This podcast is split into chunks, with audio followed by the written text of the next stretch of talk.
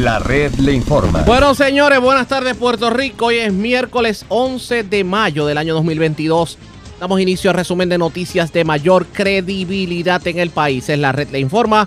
Somos el noticiero estelar de la red informativa. Soy José Raúl Arriaga. Esta hora de la tarde pasamos revista sobre lo más importante acontecido y lo hacemos a través de las emisoras que forman parte de la red, que son Cumbre, Éxitos 1530, X61, Radio Grito y Red 93, www.redinformativa.net. Señores, las noticias ahora.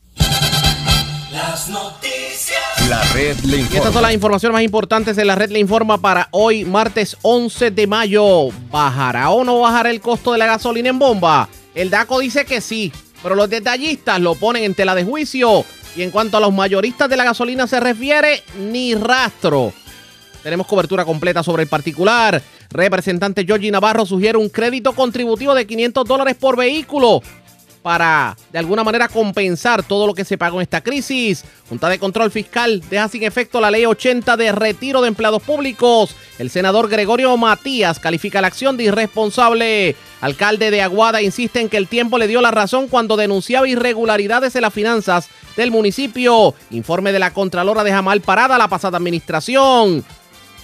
Ultiman a balazos a hombre esta madrugada en Guainabo. Vivo de milagro, joven de 16 años, herido de bala en cancha de Coamo. Encuentran cadáver de hombre en carretera de Barranquitas. Acusa mujer que brincó una verja para agredir a su expareja en Morovis. También alegadamente lo mordió y le aseguró que no descansaría hasta verlo muerto. Hombre cae en pescadito. Un individuo se hizo pasar por empleado de la DEA y le tumbó 1.500 dólares. Dos hombres y un menor detenidos en intervención por drogas en el viejo matadero de Patillas. Y varios arrestados en intervenciones por droga en de Ciales, Manatí Fajardo y Aguadilla. Esta es la red informativa de Puerto Rico. Bueno, señores, damos inicio a la edición de hoy, miércoles, del noticiero estelar de la red informativa de inmediato a las noticias. Por ahí se habla de una baja en el mercado en cuanto al precio de la gasolina, pero nuevamente también se habla de un alza y uno se pregunta por qué cada vez que baja el precio de la gasolina no lo vemos reflejado en bomba. Vamos a continuar pagando esto del 1.20, 1.30 y 1.40 por la gasolina. Tenemos cobertura completa sobre el particular. Comienzo dialogando con el presidente de la Asociación de Detallistas de Gasolina, Edras Vélez. Saludos, buenas tardes, bienvenido. Hola, saludos, saludos. Y gracias por compartir con nosotros. Claro. Pues yo creo que el tema, la gente hoy le pueden hablar de todo. Le pueden hablar del gobierno, le pueden hablar de la legislatura, le pueden hablar hasta del COVID. Y a mí me parece que la gente lo que está pendiente en esta semana es gasolina. Porque aquí se habla de seis de que hemos visto una rebaja en los mercados de referencia, pero obviamente vemos las bombas más o menos al mismo precio. Aquí se habló de la crudita y luego la Junta de Control Fiscal dijo que no. Y pues apuesto lo que sea a que a los pobres detallistas de gasolina ya le han dicho de todo. Ay, señor. Cuénteme, no me diga, no me diga que, no me digan que las cosas, las cosas han llegado al insulto, cuénteme. No, no, no. eh, siempre levantamos bandera. El mercado cuando sube, eh, recibimos unas facturas con unas alzas eh, de acuerdo a cómo cierra el mercado. Cuando baja, eh, esa baja no se ve reflejada de igual forma. Eh, levantamos esa bandera. O sea Que que, fiscalicen de la misma forma. o se sea que habla- hablando claro, esto es como las navidades, todos los años la misma cosa. Lo mismo, así, esto no ha cambiado, porque eh, la diferencia de, de en otras eh, de otras ocasiones es que en estos momentos tenemos los márgenes congelados. O sea que nosotros tenemos las manos atadas, todo está en las manos de la agencia que nos fiscaliza en estos momentos. Pero hay algo que, que, que uno no entiende. Esto no es descubrir la rueda. Ustedes han denunciado esto a la saciedad de que, de que aunque está bajando el mercado, lo cierto es que los mayoristas le siguen cobrando el mismo precio. Y si el mayorista le cobra el mismo precio, el detallista tiene que vender al mismo precio, definitivamente. Si ustedes le han Claro. dicho hasta a la saciedad al DACO que le meta mano a los mayoristas y todo el mundo sabe que el hecho de que no veamos las rebajas de inmediato es por culpa del mayorista que pasa en este país que no se le pone el cascabel al gato. Eso, eso es excelente pregunta. Eh, me hago la misma pregunta y no sé qué más hacer que esto que está aquí, que estamos haciendo en estos momentos, que estamos denunciándolo. Dígame, dígame algo, siendo honesto. Eh, con esto que se anunció, con esto que se habla de, de la rebaja, ¿usted augura que verdaderamente en estos días, que normalmente muchas estaciones de gasolina suplen combustible para el fin de semana, vamos a ver verdaderamente una rebaja? ¿O usted cree que, que lo que se ha dicho es más para las gradas que otra cosa? Bueno, la, la realidad, eh, quien nos puede decir la realidad es el mercado. Y el mercado en estos momentos lo que está haciendo es subiendo. Que Sí. sí, bajó, eh, de ayer para hoy sí bajó el mercado. Y antier bajó el mercado, sí. Pero ya está subiendo. O O sea, que, que, que le- o que sea, no podemos... que de nada vale, hablando claro. Bueno, la- van a haber estaciones que nunca van a ver esa baja. Exacto. Porque hay estaciones que tardan en, en- en comprar eh, combustible, que no compran diario. Las estaciones, estas, eh, las estaciones pequeñas que venden menos de 45 mil galones, que tardan un periodo mayor. O sea que, que eh, si quiere ponerlo así, como las gradas, pues para las gradas. Pero, Habla- hablando eh, claro, hablando claro, el, el mismo, el mismo mercado es el que eventualmente bloquea lo que puede ser tal vez un alivio que nos llegue al consumidor. Sí, sí, pero que, eh, se ha estado planteando lo de la crudita, de detener, poner una pausa al impuesto de, de, de la crudita, el impuesto sobre combustible. Y eh, en estos momentos es lo que podríamos, lo que entiendo yo que se puede hacer para aliviar el bolsillo del consumidor y el, deta- y el detallista también. ¿Por qué razón? dicen personas eh, van a ser 10 dólares, un dólar lo que va, a- ver reflejado, pero son 10 dólares que van a salir a la calle.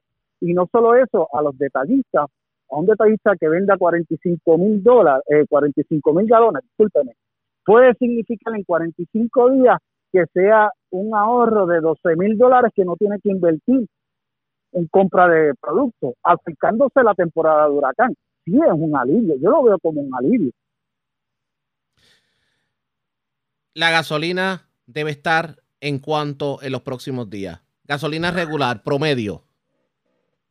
Bueno, eh, eh, hay estaciones en estos momentos que están vendiéndolas a 1.16, hay a 1.19, la regular, me refiero a la regular.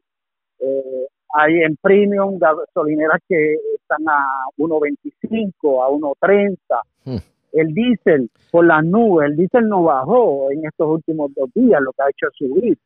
Eh, lo puede encontrar a 1.50, a 1.47. Y, lo, 1.46. y fíjese, y fíjese que da la casualidad que el diésel, uno, tie- uno tenía la falsa creencia, o por lo menos una, una tradicional creencia de que el diésel pues era algo para economizar. Históricamente hablando, pues los vehículos, uno decía, este vehículo no es diésel cuando uno dejaba un vehículo prendido, pero parece que el diésel es más prohibitivo ahora mismo. No, no, el diésel es- es- está más costoso en estos momentos que la gasolina premium. Ay, que, que es de preocupar recordando que todo corre sobre ruedas. O sea que esto es un e- efecto dominó en la cadena de distribución. Y, y, y la, yo levanto una bandera, la bandera que levanto es que si en algún momento entra en vigor la pausa de, la crudita, hay una forma de que se vea de inmediato, eh, que el consumidor vea de inmediato esa rebaja, ese alivio. ¿De qué manera? Dándole un crédito número uno, al mayorista del combustible que es despachado en ese momento. Número dos, un crédito al combustible que tenemos nosotros, los detallistas, en nuestras estaciones, que ya pagamos el, el, el arbitrio. De esa manera se puede ver reflejado de inmediato en el sign de los precios en cada puesto de gasolina. No pinta bien, definitivamente esto. O sea, no sé, no sé qué, qué nos va a deparar el futuro de aquí en adelante. Hablábamos de eso a principio de semana, pero el problema es que por más alternativas que uno busca, parecería que todo llega al mismo embudo. Sí, no solo eso, otra observación. Cuente. Eh, se, se dice, o bueno, aquí en Puerto Rico se venden mensuales alrededor de 70 millones de galones eh, de combustible en nuestra isla. O sea que si esto dividimos, hacemos un cálculo matemático, es alrededor de 2, eh, 2 millones 500 mil galones diarios. Si eso lo multiplicamos por los 45 días, son 112 millones aproximadamente. y lo multiplicamos por el impuesto de la crudita, son 18 millones. O sea, de los 25 que se están separando, hay un sobrante de 7 millones. La pregunta es, ¿Dónde está? eso es, esa es la pregunta. ¿O qué se va a hacer con esos 7 millones? Por eso es que, que eh, el proyecto que, que leí que Navarro va a presentar, oye, no es descarado. Opinión mía. El de, sí, de hecho, yo- de hecho estamos por conversar con, con Georgie Navarro porque estamos hablando de, de un crédito en la planilla. ¿Usted entiende que es lo lógico en estos momentos? Bueno, eh, eh, la, la realidad es que 1.500 dólares, no sé dónde sa- sale el número, pero pero lo vería positivo, claro que sí. Pero Es tomando, un otro alivio, todo lo que sea un alivio, bienvenido sea. yo creo que muchos pueden coincidir con usted, pero la pregunta es, o lo que todo el mundo piensa es, por ahí vendrá la Junta de Control Fiscal a hacer de la suya. Ah, con la aprobación, obviamente tiene que tener el aval de la Junta de Control Fiscal. La crudita ahora mismo, eh, el, el no cobro de la crudita ahora mismo está detenido por la Junta. Bueno, por la Junta y y por la, por la Junta y no solo eso, es de cómo se presentó ese proyecto, que se aprobó, que no se aprobó, unas deficiencias. ¿Usted entiende que el gobierno nuevamente metió las patas con eso? Bueno, siempre y cuando exista la voluntad, somos personas de, de mucha fe, no la podemos perder. Eh, pero si existe la voluntad, al final del día, eh, lo correcto se va, se eh, logrará. Respiremos profundo. Antes de retirarnos, le pregunto, ustedes para las tiendas de conveniencia, ¿ya los suplidores han comenzado a, se- a subir el costo de los artículos? Sí, eh, esto se está viendo desde antes de, de febrero, desde antes del conflicto bélico. Recordando que estas alzas eh, no son de ahora, de hace dos meses atrás. Han estado subiendo. El mercado, recordando también de que eh, la producción y la demanda todavía no han llegado a un balance. Y mientras eso no exista, el mercado se va a comportar de, de esta forma, con estas alzas y, y estas bajas como le dije al comienzo, el mercado ahora mismito está en alta.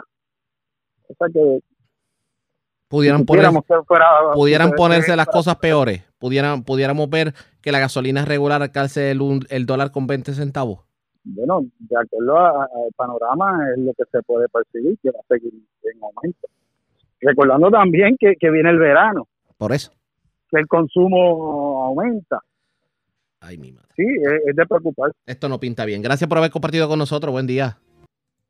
Bueno, ya ustedes escucharon, era el presidente de la Asociación de Detallistas de Gasolina, Edras Vélez. Pero yo voy a continuar con este tema. Yo tengo en línea telefónica esta hora al secretario del DACO, el licenciado Evan Rivera, porque ¿va a bajar o no va a bajar la gasolina? Es la pregunta que nos hacemos. Saludos, buenas tardes, bienvenido. Buenas tardes, Raúl, ¿cómo estás? Todo muy bien, gracias por compartir con nosotros. Secretario, Siempre a la orden. hablamos hace unos minutos con el, con el titular de, de la Asociación de Detallistas y él dice, bueno, ha estado bajando el, el- el petróleo y la gasolina, pero también está subiendo nuevamente y al paso que vamos, una rebaja pudiera ser hasta imperceptible de esto que estamos hablando. ¿Cuál es su análisis sobre esto? ¿Va a bajar la gasolina o no va a bajar? Mira, yo te digo la información que nosotros tenemos y lo que estoy viendo en la calle, que estamos, hemos estado yo personalmente todo el en la calle junto a los inspectores. Durante los pasados dos días hubo una baja de mercado internacional. Esa bajada se, se reflejó a nivel de mayoristas en Puerto Rico. Nosotros lo detectamos y nosotros así lo informamos y los inspectores en la calle han verificado si se ven bombas y hasta ahora es la información que tenemos es que se ven bombas tal cual la información publicada por el departamento es la que se está viendo reflejada en la calle. ¿Significa esto que los precios están bajitos? No, significa que ha bajado un poco más que lo que vimos los precios durante el fin de semana, porque la semana pasada el mercado internacional subió bastante debido a ciertos factores, ¿verdad? Un aumento en la demanda provocada por el inicio del verano y oferta limitada que tiene que ver con la guerra en Ucrania, pero esta semana bajó un poco. ¿Qué va a pasar de cara al futuro? Va a seguir, va a seguir habiendo fluctuaciones. va a subir, va a bajar y el mercado va a continuar bien inestable en la medida en que perduren estas situaciones que hacen que el mercado sea volátil. Pero sí, las bajadas se han registrado a nivel de mayoristas y se han registrado para todas aquellas estaciones que se han sufrido tanto ayer como hoy. Y esa es la información y así lo hemos podido constatar a través de los distintos mecanismos que tenemos, tenemos disponibles para eso. La fiscalización a los mayoristas, porque siempre los detallistas se quejan de la fiscalización a los mayoristas. ¿Le debemos, debemos responsabilizar tal vez a los mayoristas porque algunas rebajas no se ven de la forma en que se debieran ver? Bueno, ahí hay, hay varias premisas con las que yo no estoy de acuerdo. La primera es las bajadas del mercado internacional se han visto reflejadas en nuestro monitoreo y la información que nosotros publicamos. Y José Raúl, esta información es pública, cualquiera la puede corroborar.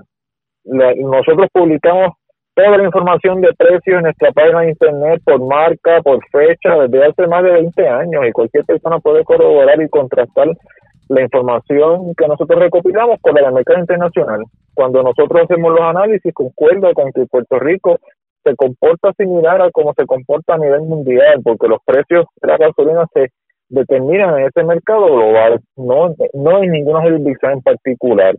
Y lo otro es que la fiscalización del DACO es rigurosa y es buena. Por eso yo puedo decir, ¿verdad? con toda confianza, de que las fluctuaciones del mercado internacional se reflejan en Puerto Rico. Cuando sube, sube y cuando baja, baja. Eso es así. Y nosotros, nuestro trabajo es asegurarnos que eso permanezca así.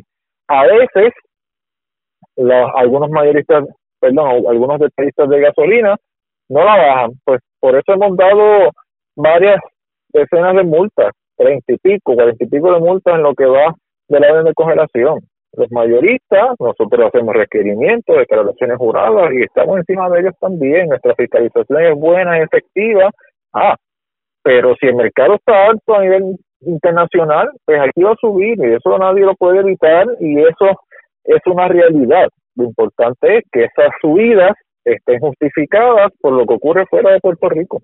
Secretario, en este caso, de aquí en adelante, a como usted ve la cosa, le podemos decir al pueblo de Puerto Rico que de verdad vamos a ver un alivio ya sea por crudita, ya sea por eh, disminución de precio, ya sea por fiscalización? José Raúl, hay una realidad, el mercado está bien volátil, nadie, nadie puede decir o predecir lo que va a pasar mañana, la próxima semana. Si algo se puede predecir con toda certeza es que el mercado va a estar volátil y va a responder a distintas situaciones, que pase con la guerra en Ucrania, que pase con los lockdowns de China que están ocurriendo, qué pase con la producción de petróleo de Estados Unidos y los países que componen la OPEC, qué pase eh, finalmente con eh, con la demanda si sigue en aumento, así que son factores que no están bajo el control de nadie. Y obviamente la gasolina está alta, pero responde a esos factores sobre los que nadie tiene control porque responden a factores del mercado internacional y eso pues nadie puede decir qué va a pasar. Las proyecciones del el gobierno federal, particularmente la Agencia de Información de Energía de Estados Unidos, la administración, debo decir, ha pronosticado que durante este año el promedio del precio del barril de petróleo no va a descender por debajo de los 100 dólares y no hasta el 2023 que veamos algún tipo de estabilización si se cumple con ciertas condiciones, pero lo cierto es que mientras en Ucrania, eso va a tener un impacto en el precio de los combustibles en todo el mundo. Vamos a ver qué pasa. Gracias, secretario. Buen día. Siempre a la orden, José Raúl. Gusto saludarte. Igual. Era el secretario del Departamento de Asuntos al Consumidor DACO, Evan Rivera. Esto de la gasolina se pone cada vez peor, señores, porque por más rebaja que uno ve en el mercado y por más intentos para aliviar el bolsillo del consumidor, no lo vemos reflejado en bomba. Pero hablando precisamente de alivio, hay un representante, como adelantó el presidente de la Asociación de Detallistas de Gasolina, que pretende o propone el que se nos dé un alivio contributivo precisamente por esta alza de la gasolina. Hablamos de Georgie Navarro. Vamos a escuchar al representante, pero antes hacemos lo siguiente. Presentamos las condiciones del tiempo para hoy. Hoy miércoles cielo mayormente soleado a parcialmente nublado prevalecerá en él. Día de hoy con actividad de aguaceros durante la tarde mayormente en sectores del noroeste de Puerto Rico. Para las aguas, una marejada pequeña del norte-noroeste invadirá las aguas locales más tarde esta noche y por el resto de la semana laboral, en combinación con un aumento en los vientos alisios. Por lo tanto, se espera un aumento gradual en el oleaje con declaraciones de precaución y advertencias para operadores de embarcaciones pequeñas posibles para el jueves para sectores de los pasajes locales y aguas mar afuera del Atlántico, respectivamente. Un riesgo moderado de corrientes marinas permanecerá para la mayoría de las playas locales en el día de hoy. En la red informativa de Puerto Rico, este fue el informe del tiempo. La red le informa. Señores, regresamos a la red Le Informa. Somos el noticiero estelar de la red informativa, edición de hoy miércoles. Gracias por compartir con nosotros. Diálogo a esta hora de la tarde con el representante Georgie Navarro. Saludos, representante. Buenas tardes, bienvenido. Saludos a todos los que escuchan ahí. Y gracias por compartir con nosotros. Representante, hay muchos sectores que han visto de manera positiva su medida. Y me gustaría que se le explique al pueblo. Mira, lo que busca es que el Departamento de Hacienda le, eh, le dé un crédito contributivo para el año 2022 eh, a las personas que tengan uno o hasta tres vehículos por el conflicto, por lo que ha sido el alza en, en la gasolina. Eh, si es un vehículo serían 500 dólares, si son dos vehículos serían este eh, mil, si son tres, 1500. Esto no está escrito en piedra, este, lo que quiero es que se vaya a, discusi- a discusión, que se ve, que se escuche el Departamento de Hacienda, el Departamento de Asuntos del Consumidor, los pros y los contras. Si pudimos ponernos de acuerdo para eliminar la crudita por 45 días, se aprobó en Cámara, en Senado, junto al gobierno, se buscó los fondos de repago para, esos- para ese dinero comprometido, ¿por qué para esto no? Y lo que queremos es eso mismo, eh, que se ponga a discusión. Esto no está escrito en piedra, como te dije anteriormente, pueden ser tres carros, pueden ser dos, pueden ser los 500, puede ser un poco menos, un poco más, la, la cosa es que se busque un alivio eh, consistente y que ayude al cantazo que estamos recibiendo los consumidores este, por parte de, de- de- del aumento de la gasolina y, y hacia eso es que va dirigida esta medida. La pregunta es, ¿de dónde va a salir el dinero para poder, eh, poder dar ese incentivo, tomando en consideración que vamos a ver una junta de control fiscal fiscalizándolo todo? Claro, e- eso es parte de la dinámica, eso es parte del trabajo eh, legislativo, de las ponencias, de escuchar los pros y los contras, eh, de dónde. En el pasado nunca se pensó que se iba a poder este, eliminar la crudita por 45 días. De hecho, esa medida yo la radiqué hace ocho años atrás. La diferencia es que cuando la radiqué cuando era presidente de la Comisión de Asuntos del Consumidor, no le puse la fuente de repago. Estaban comprometidos con los, eh, las emisiones de carretera. Hoy se logró porque el gobernador consiguió el dinero ante los recados que ha tenido el gobierno, que han sido o han roto las expectativas. Si estamos recaudando más que antes, pues podemos buscar parte de ese recaudo para subsanar y que en el 2022, cuando se radique la planilla, tengamos ese, ese crédito contributivo este, al, pueblo y que ayude a amortiguar el cantazo que sigue recibiendo la gente por las alzas continuas en la gasolina, que baja no lo suficiente como estaba antes, todavía está sobre el peso y pico el litro de la gasolina y eso es lo que buscamos con esta medida. Representante, ¿qué le dice la gente en la calle precisamente sobre esta situación? Mira que como dice, están haciendo de tripas corazones porque ellos tenían siempre un dinerito guardado que lo que sacaban los 15 y los 30, pero al subir tan vertiginosamente se descuadró el presupuesto. Has tenido que dejar o comprar menos leche, menos pan o menos medicina para poder dar gasolina. O sea, que tienes que quitar de un lado para poner en el otro.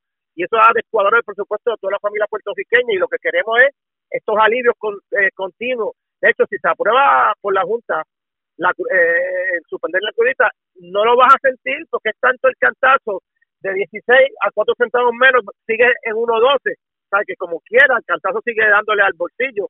Esto es otro, sería otro incentivo más, otra iniciativa más, y, y es ponerla en discusión y buscar qué alternativa sacamos al final del camino.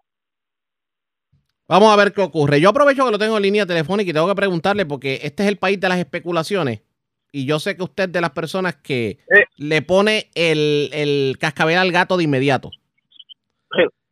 Oiga, usted, usted, cuando nosotros lo veíamos con la palita, eh, asfaltando carreteras y este tipo de cosas, ese asfalto no era del asfalto de, de JR Asfalt que está choteando a todo Mira, el mundo.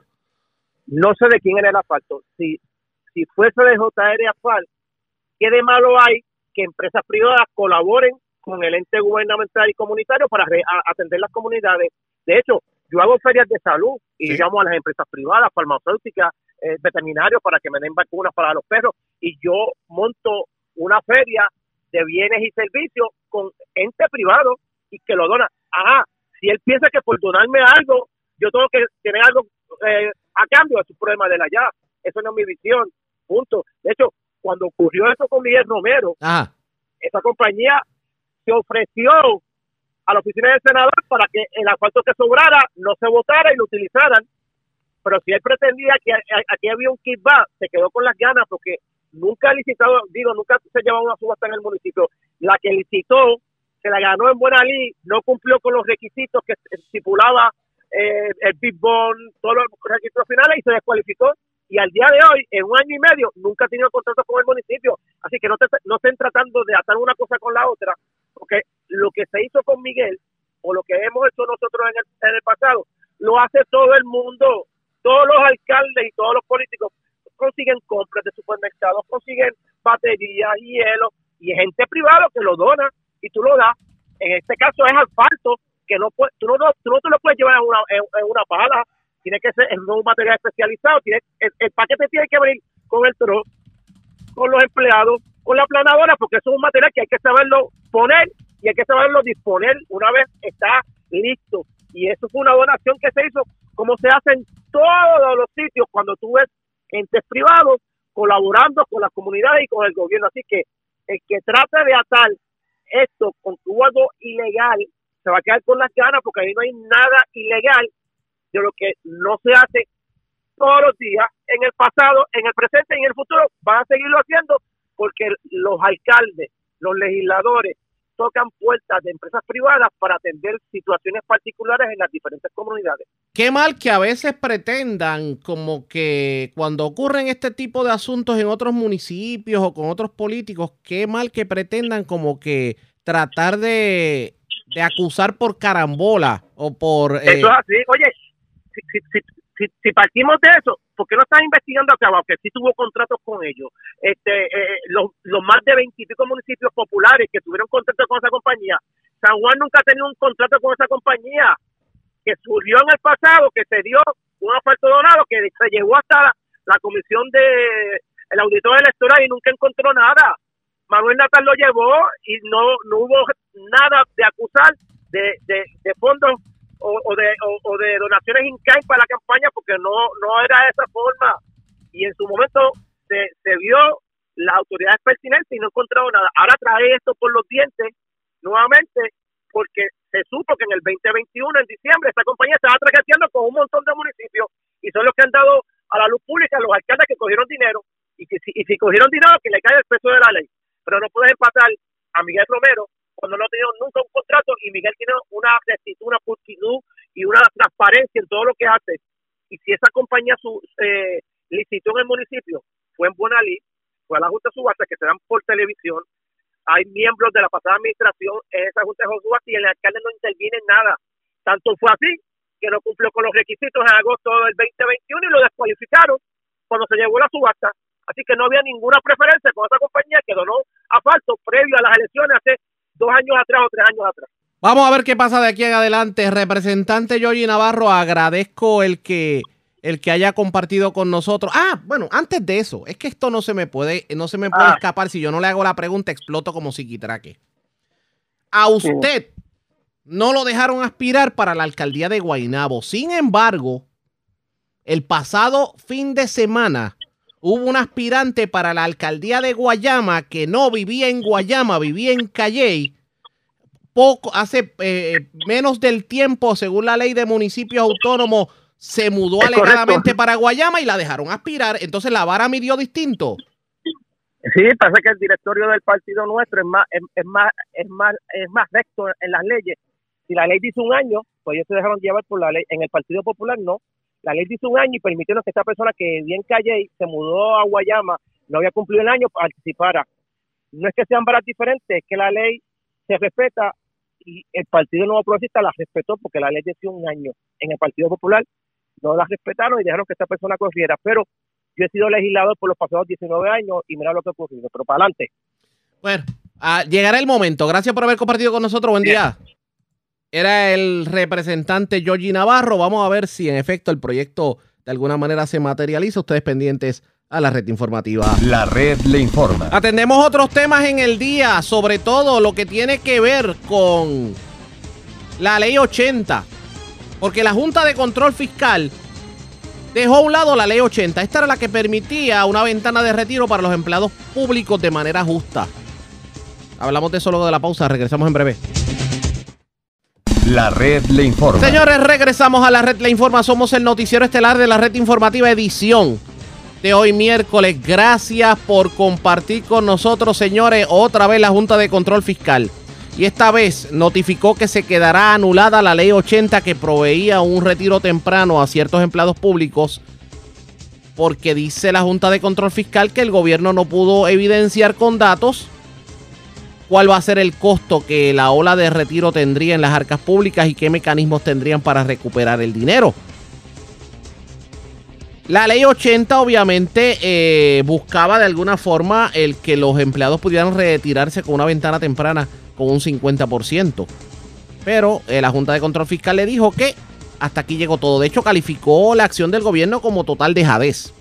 Y las reacciones no se hicieron esperar. El propio gobernador eh, Pedro Pierluisi reaccionó a través de, las redes sociales y bien temprano en la mañana el gobernador dijo lo siguiente y vamos a leer directamente de su, de su cuenta de Twitter. Dice el gobernador, mi compromiso con los empleados públicos en Puerto Rico es inquebrantable y lo he demostrado con mis acciones.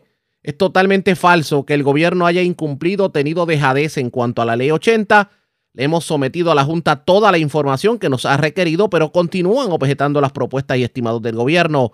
Pretenden ponerle fin al trabajo de búsqueda de consenso que, insistimos, debe continuar. Objetamos la acción propuesta por la Junta y así se lo hicimos saber. Los empleados públicos pueden estar seguros de que mi administración va a seguir luchando para proteger sus beneficios. Pero hoy tuvimos la oportunidad de hablar tempranito con el senador Gregorio Matías era uno de los principales defensores de la ley 80 y esto fue lo que dijo sobre el particular. Mira, te doy las gracias por la oportunidad que me das y demostrando una vez más que tú sí eres un periodista que llegas al fondo de las noticias y no sigues promulgando cosas que no son ciertas. Es falso que la ley 80 era de la policía. La ley 80 era de los servidores públicos. La ley 81, la ley 81 era de la policía y con esa fue la que negociamos con la Junta de Control Fiscal porque yo condicioné mi voto al 1003 para que se diera una negociación para la policía y los servidores públicos y se negoció por la ley 81 y los policías, gracias a eso, ahora cuando se retiren habrán algunos que se llevarán hasta 180 mil dólares. Así que a los policías en medio de la negociación sí se le cumplió. Por otro lado, la ley 80 que la Junta de Control Fiscal suele hacerlo, lo hizo con la ley 81 que decía que no iba para ningún lado, la Junta de Control Fiscal lo que dice es que el gobierno no le ha dado los datos. Falso también porque hablé con el director de los sistemas de retiro, el DIAFA, y me enseñaron las comunicaciones. Lo que pasa es que a la Junta no le gusta la forma como le estamos dando los datos. Pero lo que quiero decirte es que la Junta no tiene la potestad para anular la ley, sino lo que ellos dicen es vamos a ir al tribunal y en el tribunal vamos a establecer que ustedes no nos han dado los datos y con eso vamos a ver si la juez la anula. Pero los tribunales se trata de sopesar la prueba. Nosotros tenemos la evidencia que le hemos dado los datos a la Junta. Tal vez la Junta no quiera hacer nada por los servidores públicos, porque el gobierno está peleando por esa ley y la Junta no puede unilateralmente anular ninguna ley. Por eso fue que no pudo anular ni la ley 81 ni pudo anular tampoco la ley 80. Precisamente, precisamente eso, y disculpe que le interrumpa, vamos a tratar de dividir esta discusión, porque es que lo que, como lo dijo al principio de entrevista, y por eso fui bien enfático en decir que la ley, de la ley 80 aplicaba a todos los servidores públicos. Vamos a separar ley 80 de lo que resulta con la policía. Lo primero que le tenemos que decir al policía es que puede estar tranquilo que independientemente de lo que pase con ley 80, el retiro de los policías está garantizado. Ya a los policías se le garantizó que van a tener unas bonificaciones que podrían llegar hasta 180, depende de la edad. Un policía que se vaya hasta con 55 años de edad y 30 años de servicio se puede llevar hasta 110 mil y un policía que trabaje de 30 años de servicio hasta los 58 hasta 175 mil dólares y pudiera hacer más con el 106. Yo te pongo en mi caso como teniente de la policía, si yo fuera a retirarme con esas bonificaciones, cuando me toque el retiro, me podría llevar hasta 194 mil dólares. O sea que nosotros, cuando se trabajó eso, el gobernador se comprometió con este servidor que iba a luchar por los policías, y aunque no era lo que esperábamos, que era un 50%, es mucho más porque hay policías que cuando se retiren van a tener para saldar su casa, saldar sus deudas y seguir hacia adelante, además de la pensión que le garantiza la ley 3, que son alrededor de 800 dólares, que era nuestra queja pero al policía se le trabajó. La ley 80 en específico, lo que se trata es de los servidores públicos de las otras agencias, donde se le está pidiendo a la Junta de Control Fiscal que los dejemos ir hasta con un 50%. Se está trabajando con la Junta, se le está dando datos a la Junta. Lo que sucede es que la Junta de Control Fiscal, como suele hacer, trata de mandar estos mensajes para tratar de presionar al gobierno con otras cosas. La Junta no dice la verdad cuando dice que no se le están dando los datos. Yo le pedí a FAL, le pedí al gobernador, le pedí al, compañero que dirige los sistemas de retiro que todas estas comunicaciones se hagan públicas para aclarar, porque lo mismo me hizo Yaresco con los policías, decía que no le daban los datos y yo me reunía a cada rato virtualmente dándole información y ella decía que no las tenía. Lo que tenemos que ver es al final. Ellos dijeron en un momento dado que iban a llevarnos donde la juez Taylor Swain y iban a eliminar la ley 80 y 81. Y cuando fueron allá, la prueba determinó que la juez le dijo, no, tú no la puedes eliminar, tiene que negociar. Y eso es lo que estamos haciendo en estos momentos, negociando, porque entendemos que los servidores públicos se merecen que después de aquella nefasta ley 3 del Partido Popular, le hagamos justicia. Y es lo que estamos haciendo ahora. Para que la gente entienda, en arroz y habichuelas, ¿cómo le afectaría al empleado público el que la ley 80 no se, eh, no se ponga en vigor? La, la realidad es que después de la nefasta ley 3 del 2013, un empleado que se iba con un 75%, ahora se va a ir con un 23% o menos. Nosotros estamos buscando que se le dé un 50% y como en un momento dado la Junta dijo que había excesos de empleados, hay unos empleados de sobre 32 mil, 11 mil llenaron los documentos, se quieren ir y así tenemos la oportunidad de que esos empleados puedan irse con 20 años de servicio, con el 50% de su sueldo y así nosotros podemos, como que dice, renovar la matrícula en diferentes agencias porque ellos nos dan la oportunidad de ciertas posiciones poderlas poder ocuparlas con nuevas personas. Así que lo que estamos diciendo es que un empleado que se va ahora mismo con un 23 o menos se iría con un 50% de su sueldo, garantizando una pensión vitalicia. Esa es la ley 80, esa fue la ley que nosotros, el, el, presidente del Senado en aquel momento, Tomás Rivera Chate, servidor, Mindalia Padilla, el ex senador eh, Rodríguez Mateo, estuvimos luchando, logramos que se aprobara, le hemos dado los datos desde el primer día.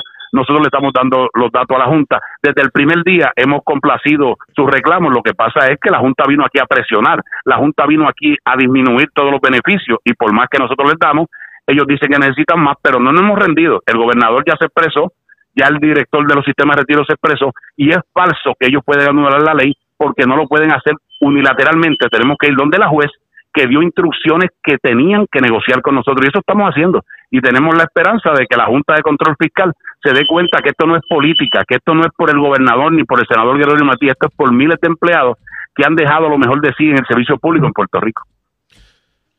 Hablando de la policía de Puerto Rico, ¿cómo han cambiado las condiciones laborales y tal vez de retiro de los policías desde el Blue Flu pasado hasta el día de hoy? Pues que ahora los mismos los policías que se iban a ir con una miseria, que no tenían expectativa de vida, que de un día para otro iban a tener que sobrevivir solamente con 600 dólares, ahora cuando se retiren van a tener una cantidad necesaria, que es la mayor queja que tenían los policías. Yo como uno de los directores de una organización de policía sabía que la mayor preocupación del policía era cuando me retire, que tuve que hacer préstamos, que tuve que hipotecar mi casa, no tengo para pagarla, ahora van a tener la cantidad necesaria para poder pagar su casa, para poder pagar las deudas y adicionar a eso, gracias a las luchas que tuvimos este servidor como líder gremial y otros más, junto al capitán José Gonzalo Montañez de la Asociación de Policía, logramos que el policía ahora tenga seguro social, va a tener seguro social el policía. El policía ahora le garantizamos que le vamos a dar un plan médico cuando se retiren, que no lo tenía, y eso lo logramos ahora, gracias a que Pedro Luis identificó unos fondos y los policías retirados que se fueron después del 2013 ya tienen un plan médico y así lo vamos a hacer extenso a todos los que se retiraron ya. O sea que ya los policías ahora tienen una, una, una razón adicional para seguir haciendo su labor sabiendo que no lo vamos a dejar en la indigencia y estamos logrando mejores sueldos para que así podamos reclutar, porque el problema de la policía es que no logramos reclutar porque no había expectativa a la hora de retirarse y eso lo hemos logrado. El policía ahora en su mayoría se va a beneficiar. Hay una hay una laguna con los compañeros que solamente le quedan tres años o menos de eso y ya también la estamos atendiendo para que esos compañeros también tengan que saber que cuando se retiren también van a ser honrados por el gobierno después de haber dado los mejores años de su vida por el servicio de Puerto Rico. Expresiones de Gregorio Matías. ¿Qué terminará pasando con esta medida? Y el proyecto llegará a los tribunales, tomando en consideración que la Junta lo dejó a un lado. El gobierno se va a quedar de brazos cruzados. Eso está por verse pendientes a la red informativa. La red le informa. Cuando regresemos las noticias del ámbito policíaco más importantes acontecidas, entre las que tenemos que destacar, ultimaron a balazos a un hombre esta madrugada en Guaynabo. Vivo de milagro se encuentra un joven de 16 años que fue herido de bala en una cancha de baloncesto en Coamo.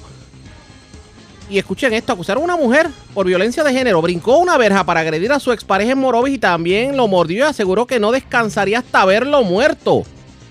Y dos hombres y un menor detenidos en una intervención por drogas en el viejo matadero de Patillas. Es lo próximo. Regreso en breve. La red le informa. Señores, regresamos a la red Le Informa. Somos el noticiero estelar de la red informativa, edición de hoy miércoles. Gracias por compartir con nosotros. Vamos a noticias del ámbito policíaco. Comenzamos en el norte de Puerto Rico. Las autoridades arrestaron varias personas y ocuparon drogas y dinero en efectivo en dos intervenciones ocurridas, una en el residencial Campo Alegre de Manatí, la otra en el residencial Sierra Verdecía de Ciales. También dos damas fueron acusadas por violencia de género en hechos separados, una en Morovis y la otra en Arecibo. Mayra Ortiz, oficial de prensa de la Policía en el Norte, con detalles. Saludos, buenas tardes. Buenas tardes. ¿Qué información tenemos? La División de Droga del área Recibo, con la cooperación del personal de inteligencia en el día de ayer, preparó un plan de trabajo para varios puntos de sustancias controladas que operan en el área. Como producto de dicho plan, en el residencial Campo Alegre, en el pueblo de Manatí, se logró el arresto de Roberto Marrero Morales, de 42 años, residente de ese municipio. A él se le ocuparon 43 bolsas de cocaína, 8 bolsas de crack, 70 de heroína, una bolsa de marihuana y 252 dólares en efectivo. También en residencial Sierra Verdecía, en el pueblo de Ciales, se logró el arresto de Jan Alvarado Torres, de 19 años, en el pueblo de Ciales. A él se le ocupó 16 bolsas de marihuana, 88 bolsas de cocaína, 72 cápsulas de crack, 28 de heroína y 120 dólares en efectivo. También se arrestaron a Manuel Miranda, de 23 años, residente del pueblo de Ciales, y a Luis Álvarez Otero, de 49 años, de edad y residente también del pueblo de Ciales. A, él- a ellos se le ocuparon una bolsa de marihuana. A José Oscar Rodríguez Negrón, de 22 años, residente de Morovis, se le ocupó una bolsa de marihuana. Estos casos serán consultados con el fiscal de turno para la posible erradicación de cargos correspondientes. También en el día de ayer radicaron cargos por violencia doméstica, maltrato agravado y maltrato mediante amenaza contra Diamar Rivera Rivera, de 28 años, residente del pueblo de Morovis. El caso fue presentado ante el juez Rafael Lugo, quien luego de escuchar la prueba determinó causa por los delitos antes mencionados y le fijó una fianza global de 10 mil dólares, la cual prestó a través de un fiador privado hasta la vista preliminar. Investiga la agente Noel Berrío de la División de Violencia Doméstica del área Arecibo, bajo la supervisión de la sargento Jessica Pérez y en unión a la fiscal Yalmari Mazanet en el de la Fiscalía de. Estos hechos fueron el domingo 8 de mayo del año en curso en el pueblo de Morovis. La imputada, alegadamente, llegó a la residencia de su expareja, brincó la verja y lo agredió en diferentes partes del cuerpo. Además, lo mordió en el hombro y brazo izquierdo. Acto seguido, lo amenazó que no descansaría hasta verlo muerto y le quemaría el vehículo. También ayer radicaron otros cargos por violencia doméstica, maltrato y daño contra Dinosca Concepción Román, de 27 años, residente del pueblo Arecibo. El caso fue presentado ante la juez Cintia Irizarri, quien luego de escuchar la prueba determinó causa y le fijó una fianza global de 5 mil dólares que prestó a través de un fiador privado hasta la vista preliminar. Investiga también el agente Noel Berrío de la División de Violencia Doméstica del área de Arecibo, bajo la supervisión de la sargento Jessica Pérez y en unión al fiscal Juan Ayala, la Fiscalía Arecibo. Estos hechos fueron el viernes 6 de mayo del año en curso en el pueblo de Arecibo. La imputada alegadamente agredió en el área del rostro y le rompió los espejuelos a su expareja. Hasta el momento, esas son las novedades que tengo en el área de Arecibo. Que pasen buenas tardes. Y buenas tardes para usted también. Gracias, era Mayra Ortiz, oficial de prensa de la policía en Arecibo del Norte. Vamos a la zona central de Puerto Rico, porque vivo de milagro se encuentra un hombre que fue herido de bala, un hecho ocurrido en la zona de Coamo, específicamente en el barrio San Ildefonso, en la cancha de, balon- en la cancha de baloncesto del residencial Coamo Housing. Además, Una persona fue encontrada muerta en la tarde de ayer a orillas de una carretera en Barranquitas. La información la tiene Widalis Rivera Luna, oficial de prensa de la policía en Ahí Bonito. Saludos, buenas tardes. Saludos, buenas tardes. Agentes adscritos al Distrito Policiaco de Cuamo investigaron una querella de un herido de bala en la carretera 153, kilómetro 13.8 en el barrio San Fonso, en la cancha de baloncesto de residencial Cuamo House en el referido municipio. Según la información preliminar, una llamada a través del sistema 911 alertó a a la policía sobre detonaciones. Una vez allí encontraron un joven menor de edad con herida de bala. El perjudicado de 16 años fue transportado al hospital menor de Cuamo y atendido por el doctor José Saya, quien diagnosticó herida de bala en el área del muslo con entrada y salida. Refiriéndolo al hospital Centro Médico de Río Piedra, su condición fue descrita como estable. El agente Vázquez de División de Homicidio, el agente para Servicios Técnicos del 6C de Ibonito se hicieron cargo de la investigación. A su agente adscrito al distrito de Barranquita investigaron la tarde de ayer la muerte sin causa determinada de un hombre de 41 años en la carretera 772 Barrio Cañamón en Barranquita. Al llegar la policía al lugar se encontró el cuerpo de Alberto Luis Pagán Berrío de 41 años muerto. Se desconocen las causas de la muerte. El mismo no presentaba signos de violencia ni padecía alguna condición de salud. Al lugar llegaron los paramédicos Marrero y Bonilla de Emergencias Médicas Estatales de Bonito quienes informaron la falta de signos vitales. El agente Vázquez del Cuerpo de Investigaciones Criminales de Bonito, junto al fiscal Juan Santos, se hicieron cargo de la investigación correspondiente. Buenas tardes. Y buenas tardes para usted también. Gracias, era Huidalis Rivera Luna, oficial de prensa de la policía en Aibonito, de la zona central. Vamos al sureste de Puerto Rico porque se reportó un escalamiento en una residencia del barrio Cocos de Salinas. De allí cargaron con radios, baterías y todo lo que encontraron los amigos de los genos a su paso. También las autoridades ocuparon drogas y apresaron a dos hombres y un menor de edad. Esto en el antiguo matadero de Patillas. Digo, le ocuparon drogas y le ocuparon armas. La información la tiene Carmen Herrera, oficial de prensa de la policía en Guayama. Saludos, buenas tardes. Muy buenas tardes. Agentes del distrito de Salinas investigaron un escalamiento reportado a eso de las 4 de la tarde de ayer en la calle 2 del sector Santa Ana del barrio Coco de Salinas. Según se informó, alega José Martínez que alguien le, ocasionó daños a la cerradura del portón de las rejas y al candado de la puerta de su residencia, logrando acceso al interior, de donde se apropiaron de piezas de vehículos, seis baterías, una araña de, de motor y radios. La propiedad fue valorada en mil 6.518 dólares. El caso fue referido a la División de Delitos contra la Propiedad del Cuerpo de Investigaciones Criminales del área de Guayama para continuar con la investigación, mientras que agentes de la División de Drogas del área de Guayama arrestaron a dos hombres y apresaron a un menor de edad en horas de la tarde de ayer por la ley de armas y drogas en el antiguo matadero de Patilla. Según se informó, los agentes intervinieron con las tres personas, ya que a esto se le ocupó una pistola Glock .40 calibre 22, un cargador, 13 municiones, 24 copos de marihuana, 30 bolsitas de marihuana, 49 bolsitas de cocaína, 58 bolsitas de heroína, dos de, de heroína y 100, perdón, 117 cápsulas de crack y 483 dólares en efectivo. El caso eh, fue consultado con el fiscal y el procurador de menores para la erradicación de cargos en el día de hoy. Es lo que tenemos hasta el momento. Buenas tardes. Y buenas tardes para usted también. Gracias. Era Carmen Herrera, oficial de prensa de la policía en Guayama, del sureste. Vamos al noroeste de Puerto Rico porque las autoridades arrestaron a un hombre de 55 años, le ocuparon droga, esto en el residencial de Diego en Aguadilla. También arrestaron a otro hombre de 42 años en la 15 en Aguadilla y le ocuparon droga y dinero en efectivo. Juan Bautista, ya la oficial de prensa de la policía en Aguadilla con detalles. Saludos, buenas tardes.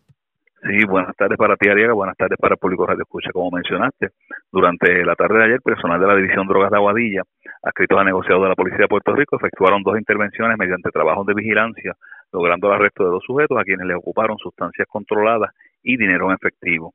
La primera de las intervenciones la llevaron a cabo en los predios de residencial José de Diego de Aguadilla.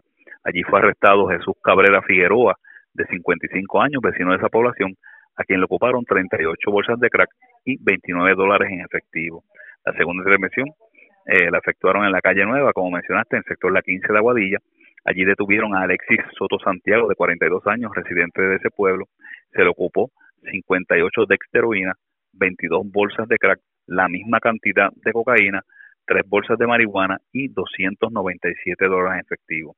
Estas intervenciones pues eh, fueron consultadas con el fiscal José Quiñones, quien citó tanto la parte como los intervenidos eh, para una fecha posterior ante el Tribunal de Aguadilla para la erradicación de los correspondientes cargos criminales. Gracias por la información. Buenas tardes. Buenas tardes. Gracias. Era Juan Bautista, ya la oficial de prensa de la policía en Aguadilla de la zona noroeste. Vamos al noreste de Puerto Rico.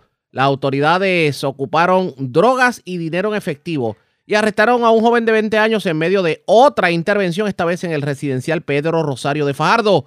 Daniel Fuentes, oficial de prensa de la policía de la zona este, con detalles. Saludos, buenas tardes. Saludos, buenas tardes. Agentes adscritos a la División de Drogas y Narcóticos, área Fajardo, de negociado de la Policía de Puerto Rico, junto a personal de arrestos del Strike Force del Este, eh, arrestaron a una persona por sustancias controladas. Hechos ocurridos durante la tarde de ayer martes en el residencial Pedro Rosario Nieve en Fajardo. Según la investigación realizada por la agente Janet Morales Santana, se arrestó a Anthony Centeno Félix, de 20 años de edad, residente en Fajardo. Al mismo se le ocupó 16 bolsas de cocaína, 20 decks de heroína, 7 bolsas de heroína y 230 dólares en efectivo. Este caso pues, fue consultado con el fiscal de turno, quien instruyó citarle mismo posteriormente. Eso es lo que tenemos hasta el momento. Buenas tardes. Y buenas tardes para usted también. Era Daniel Fuentes, oficial de prensa de la policía en Fardo. Más noticias del ámbito policíaco en nuestra segunda hora de programación. Por esta hora de la tarde hacemos lo siguiente. La red le informa. Vamos a una pausa, identificamos nuestra cadena de emisoras en todo Puerto Rico y regresamos con más en esta edición de hoy miércoles del noticiero estelar de la red informativa. La red le informa. Señores, iniciamos nuestra segunda hora de programación. El resumen de noticias de mayor credibilidad en el país es La red le informa. Somos el noticiero estelar de la red informativa edición de hoy miércoles 11 de mayo. Vamos a continuar pasando revistas sobre lo más importante acontecido y como siempre a través de las emisoras que forman parte de la red que son Cumbre, Éxitos 1530, X61, Radio Grito y Red 93, www.redinformativa.net. Señores, las noticias. Ahora. Las noticias.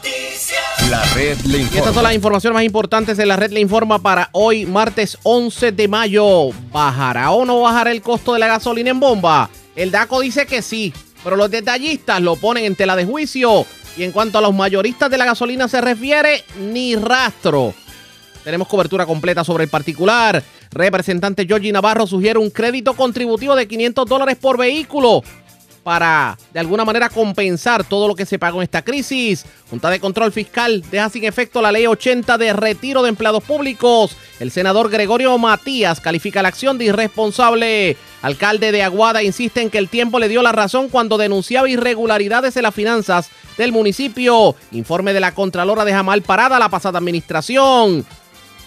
Ultiman a balazos a hombre esta madrugada en Guainabo. Vivo de milagro, joven de 16 años herido de bala en cancha de Coamo. Encuentran cadáver de hombre en carretera de Barranquitas. Acusa mujer que brincó una verja para agredir a su expareja en Morovis. También alegadamente lo mordió y le aseguró que no descansaría hasta verlo muerto. Hombre cae en pescadito. Un individuo se hizo pasar por empleado de la DEA y le tumbó 1.500 dólares. Dos hombres y un menor detenidos en intervención por drogas en el viejo matadero de Patillas. Y varios arrestados en intervenciones por droga en residenciales de Ciales, Manatí Fajardo y Aguadilla. Esta es la red informativa de Puerto Rico. Bueno, señores, damos inicio a la segunda hora de programación en Noticiero Estelar de la red informativa de inmediato a las noticias. El alcalde de Ciales, Alexander Burgos, negó que su municipio de alguna manera esté bajo la mira de las autoridades federales, tomando en consideración que la compañía JR Asphalt dio servicio en el municipio. En entrevista con Ayola Virella, esto fue lo que dijo el alcalde. Y es por eso, yo le digo a, la gente de Ciales cuando se reúnen, cuando me paran, mira, este, ¿por qué, está, ¿por qué trabaja esto de manera de subasta? Si lo que esto provoca es que se tarden mal las cosas, es porque la situación pues amerita en, esta coyuntura histórica hacer transparentes los procesos. Y pues eso es lo que busca el pueblo, transparencia. Y, y, y nosotros como alcalde tenemos que procurar buscar la confiabilidad nuevamente y de- del pueblo a, a las instituciones públicas. Y pues eso es lo que estamos, eso realmente es retante. Y cada vez que cae un alcalde o cae alguna oficina gubernamental o se ven casos de corrupción, pues lamentablemente esa confianza del pueblo hacia las instituciones se lacera. Y pues realmente este, pone en tela de juicio todos los servicios, ¿verdad? Y, y- y quiero también aclarar de que son muchos los buenos, son muchos alcaldes, muchos los servidores públicos que son los buenos. Y pues lamentablemente estas cosas pues o provocan que personas que quieran hacer el bien pues no miren la, la posibilidad de aspirar en una próxima elección o y pues realmente lo que hay que aspirar es la renovación de los partidos y buscar la manera de nosotros pues presentar ¿verdad? Una, un nuevo proyecto de país. Alcalde, un correligionario suyo ha sido noticia esta semana también, el alcalde de Tuabaja, Betito Márquez, porque ha planteado que en algún momento le ha pasado por la mente desafiliarse del Partido Nuevo Progresista. Eh, ¿Qué reacción le merece, por ejemplo, esta, estas expresiones del alcalde de Tuabaja? Cuando, cuando el compañero Petito Márquez hizo esa expresión, una persona que respeto, le tengo una gran admiración, una persona, ¿verdad?, que, que merece la admiración y el respeto de todos los puertorriqueños, ya que es un, un alcalde trabajador e íntegro. Eh, hace ese tipo de expresión, yo lo que veo es este como un levantamiento de bandera de que los partidos y los servidores públicos tienen que volver a la raíz. Y la raíz es el servicio, la vocación de servir.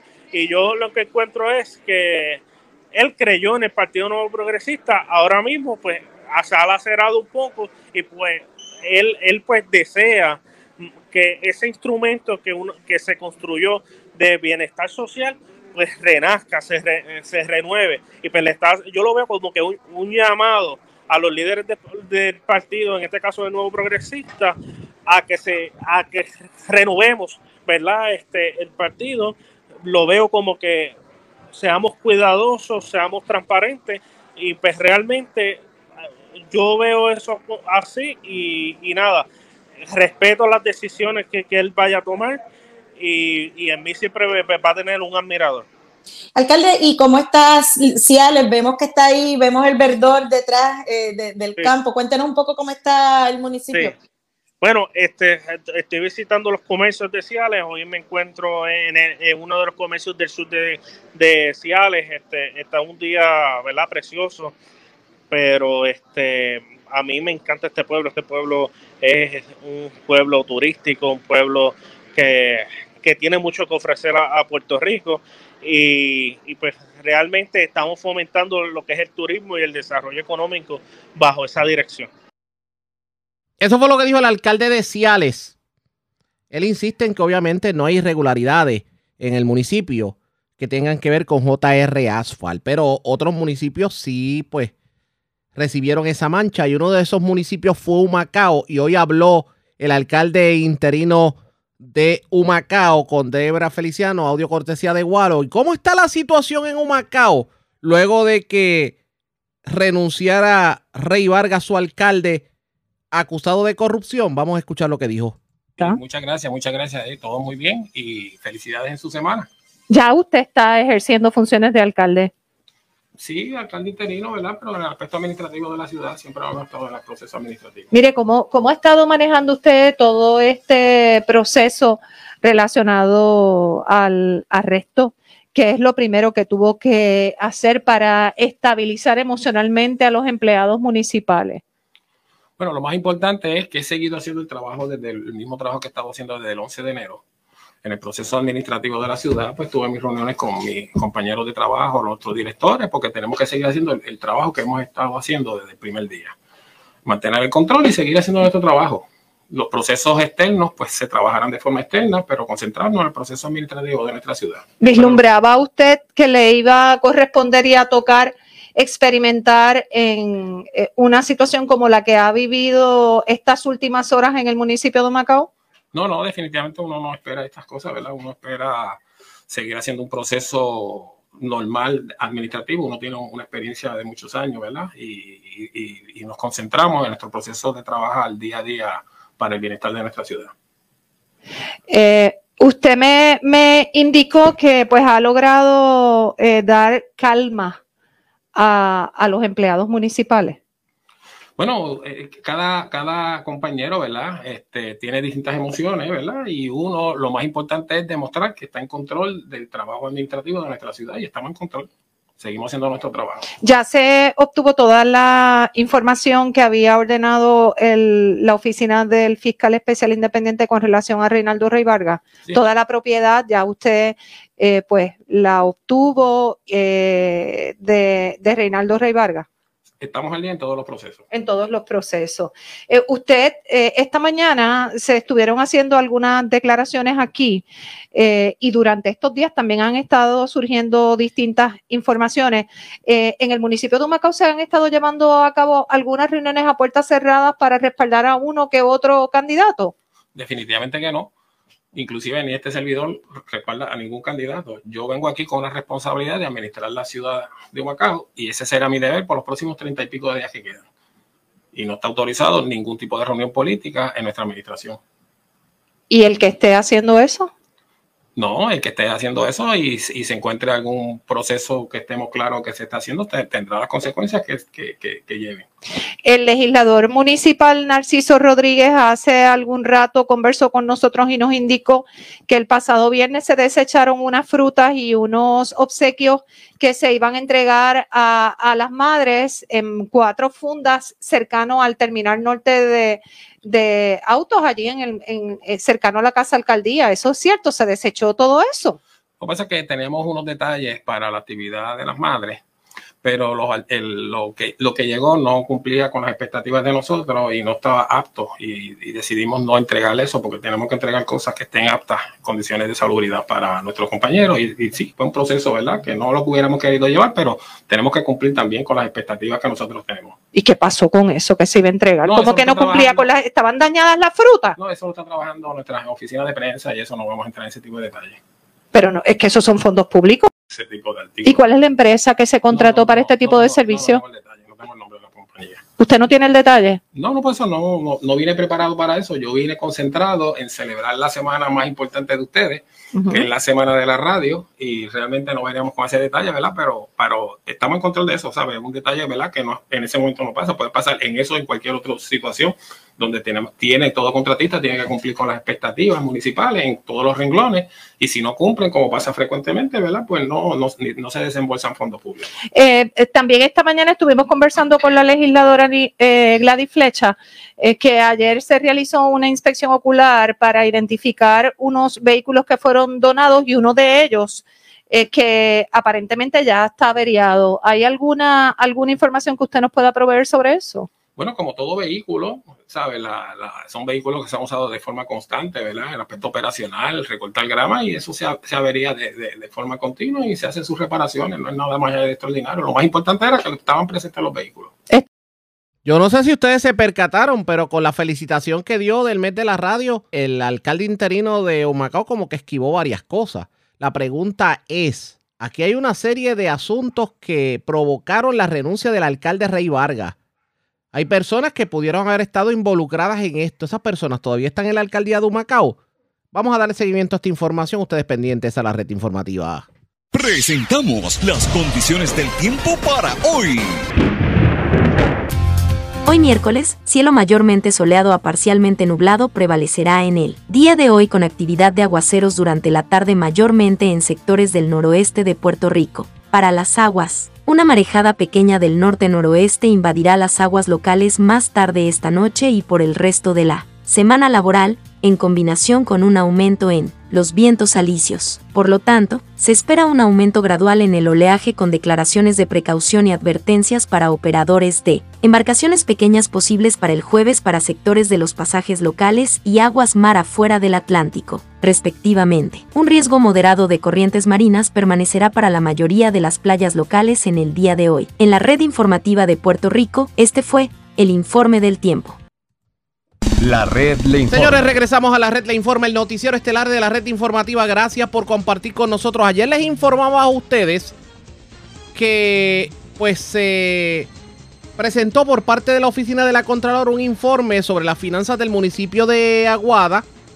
Y de hecho, en este informe se decía que se habían dado taquillas a diestra y siniestra para el baloncesto superior nacional y que también se había pagado diésel eh, de manera irregular que no se habían hecho una serie de ajustes que le costaron miles de dólares al erario.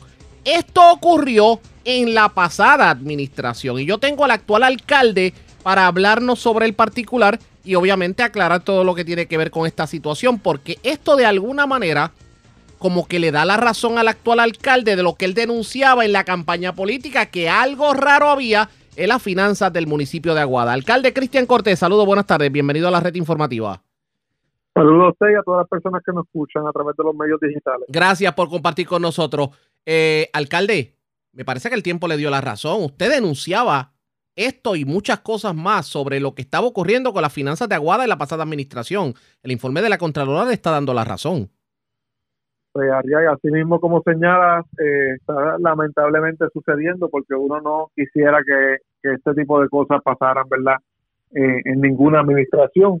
Eh, como muy bien señala, eh, ayer el Contralor de Puerto Rico publicó eh, el informe de auditoría del municipio de Aguada para el periodo del 1 de julio del 2017 al 31 de diciembre del 2020.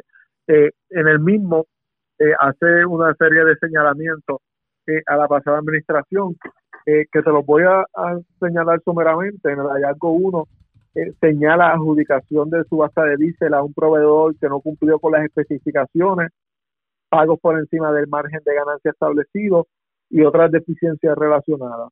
En el hallazgo 2 estipula atrasos en el pago de deudas a agencias gubernamentales y pago de penalidades e intereses por remesas tardías. En el hallazgo 3 estipula el contrato para administrar un complejo de vivienda sin remitirse a la legislatura municipal para su aprobación, no remitido a la oficina del Contralor de Puerto Rico ni fiscalizado por la unidad de auditoría interna. En el hallazgo 4 establece deficiencias relacionadas con la entrega de boletos y tarjetas de abonados para asistir a los juegos de baloncesto de los anteros del BCN. En el hallazgo 5 establece deficiencias relacionadas al manejo de la propiedad. Y en el hallazgo 6 establece, eh, hace un comentario especial en el cual eh, señala la resolución del FEI sobre la nulidad de un contrato eh, y una enmienda de un contrato otorgado por el municipio eh, de Aguada eh, a una compañía de las que recogía materiales vegetativos de- después del huracán María. Estos señalamientos, específicamente el tema de, de lo que sucedió después del huracán María, eso fue un planteamiento eh, que yo eh, llevé eh, a las distintas agencias verdad fiscalizadoras eh, tanto federales como eh, estatales en donde se evidenció claramente que se mintió en un proceso de subasta Precisamente. se hizo unas enmiendas sin seguir, eh, sin llevarlas a subasta, una enmienda eh, que aumentaban la cuantía del contrato más del 100% y aquí no estamos hablando de poco dinero, aquí, estamos hablando eh, de que se ascendió a, a la totalidad de 7 millones de dólares. Eh, y algo interesante, eh, como ustedes saben, estos son fondos que se pagan a través de FEMA, sin embargo, el municipio tiene que pagar siempre el 10%. Eh, y lamentablemente, el 5 de enero del 2021, eh, antes ¿verdad? del pasado alcalde irse, eh, pues sometió y un cheque de do- dos cheques que ascendían a 624.304 dólares de fondos municipales para pagar el 10% eh, de un de un cheque de un contrato que eventualmente se dijo que era nulo y que yo estuve haciendo planteamiento de que el contrato era nulo eh, porque se habían cumplido y mentido verdad lo que eran las solicitudes eh, y los requisitos de, la contratación. Eh, una vez nosotros llegamos a la administración eh, le solicitamos a las diferentes agencias pertinentes que nos dieran luz sobre cómo proceder, porque teníamos el dinero verdad en caja federal, pero también teníamos la opinión de el FEI diciendo que el contrato era nulo, eh, por lo cual nos comunicamos con la oficina de gerencia eh, y presupuesto, eh, que son los encargados de asesorar a los municipios en estos casos. Ellos no quisieron emitir una eh, una recomendación porque el caso estaba referido al secretario de Justicia, a la Oficina de Ética Gubernamental y al Contralor. Pues, entonces nos referimos a Col 3 y Col 3 nos, eh, nos informó que dado la controversia y dado lo que estaba señalando el FEI, pues que ese dinero se devolviera inmediatamente, eh, que fue lo que procedimos a hacer eh, hasta que se resuelva la situación. Eh, lamentable por demás. No defini- definitivamente, pero a usted se le criticó sobremanera en la campaña política, se decía que usted estaba exagerando la nota, que lo que tenía era un- una agenda política en contra de, del pasado alcalde y sin embargo, todas las cosas que usted denunció en ese entonces no solamente se confirman por lo que dijo la Contralora, sino que esto pudiera abrir una caja de Pandora y ser mucho peor e inclusive implicar eh, violaciones a la ley. Totalmente. Eh, acá se hicieron eh, unas acciones que como mínimo eh, no estaban de acuerdo a la sana administración pública y en lo que respecta a el proceso de subastas, pues no se siguió lo que se estipulaba en la entonces ley de municipios autónomos. Oiga, se puede liderar de manera positiva los destinos de un pueblo, en este caso Aguada, con todo este huracán que usted se encontró. Pues mire, nosotros eh, estábamos conscientes de estas realidades antes de llegar eh, y estamos metiendo mano y intentando resolver eh, todas las situaciones, ¿verdad? Con las cuales que heredamos. Eh, eso es parte de los retos que tenemos y eso es parte de las áreas de oportunidad que tenemos para, eh, ¿verdad? Corregir lo que no estaba bien y encaminar el destino. No te debo reconocer que que la situación eh, que nos encontramos es una situación complicada y que al día de hoy estamos todavía eh, arrastrando con las malas decisiones eh, de la pasada administración. Pero, pero el pueblo puede estar tranquilo de que eventualmente las aguas llegarán a su nivel y podamos ver obra en el municipio eh, para beneficio de los ciudadanos.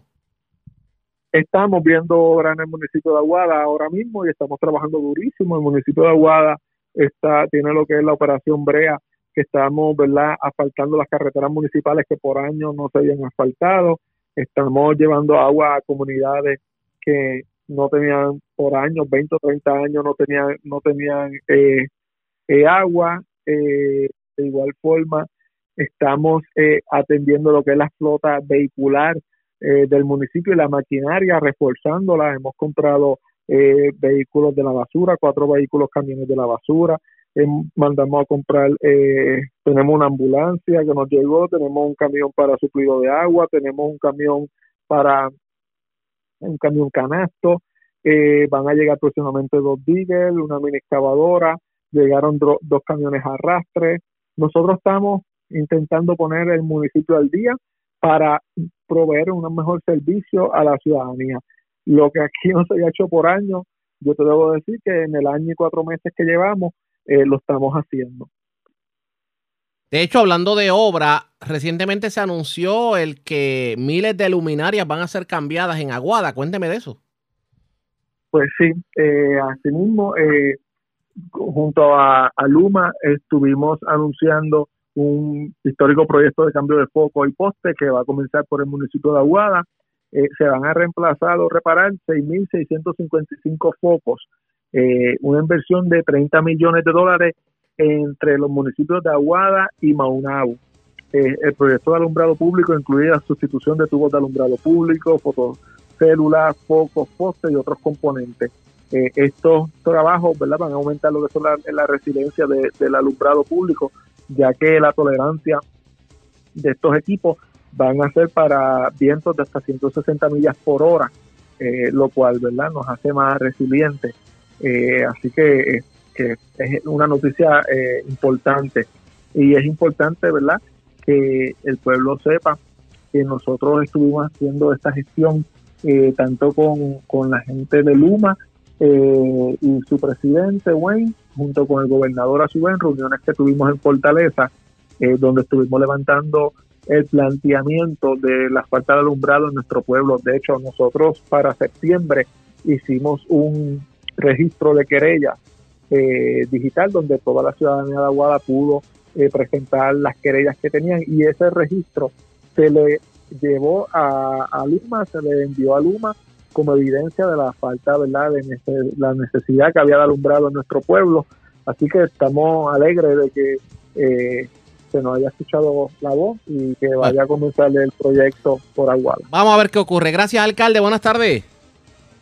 Cuídese mucho, igual. Como siempre, el alcalde Cristian Cortés a la pausa. Regresamos con las noticias del ámbito policíaco más importantes. El segundo segmento de noticias policíacas. En lo próximo, regresamos en breve. La red le informa. Señores, regresamos a la red Le Informa. Somos el noticiero estelar de la red informativa, edición de hoy miércoles. Gracias por compartir con nosotros.